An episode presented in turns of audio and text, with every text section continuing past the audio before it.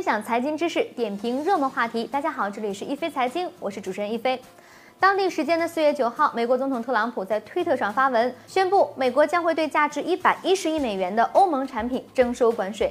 这次特朗普的理由是，欧盟呢一直补贴空客，通过这种方式占了美国的便宜，所以呢作为报复，美国要对大型的商用飞机、乳制品和红酒等价值一百一十亿美元的商品征收关税。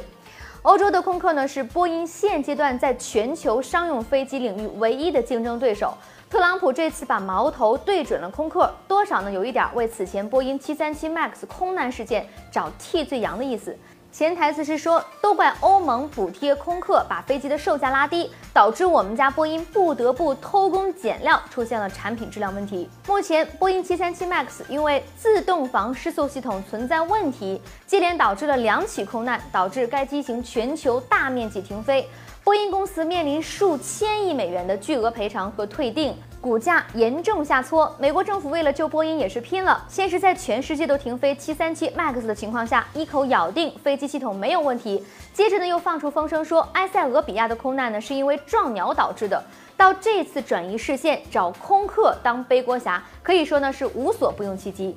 欧盟现在的日子过得也很苦。上一轮金融危机中的希腊、西班牙、意大利等国家呢，还没有缓过来，还需要欧盟大家庭救济。英国脱欧闹剧呢，又迟迟没有定论，眼看着就要无协议脱欧，给欧盟带来巨大的不确定性。此外，欧盟的火车头德国经济形势呢，也正在恶化。今年二月份，德国实现货物进出口总额一千九百九十七亿欧元。其中出口额一千零八十八亿欧元，环比下降了百分之一点三；进口额呢是九百零九亿欧元，环比下降了百分之一点六。该国已经把二零一九年经济增长预期从百分之一点八下调至百分之一点零。在这个关键的时刻，传统的盟友美国又在背后捅了一刀，让本来就风雨飘摇的欧盟面临散架的危险。法国财长勒梅尔已经表示，当我从全球经济增长形势的角度看待这个问题时，我认为我们承受不起贸易冲突，即使呢只是美国和欧洲在飞机制造业这一特定问题上的冲突。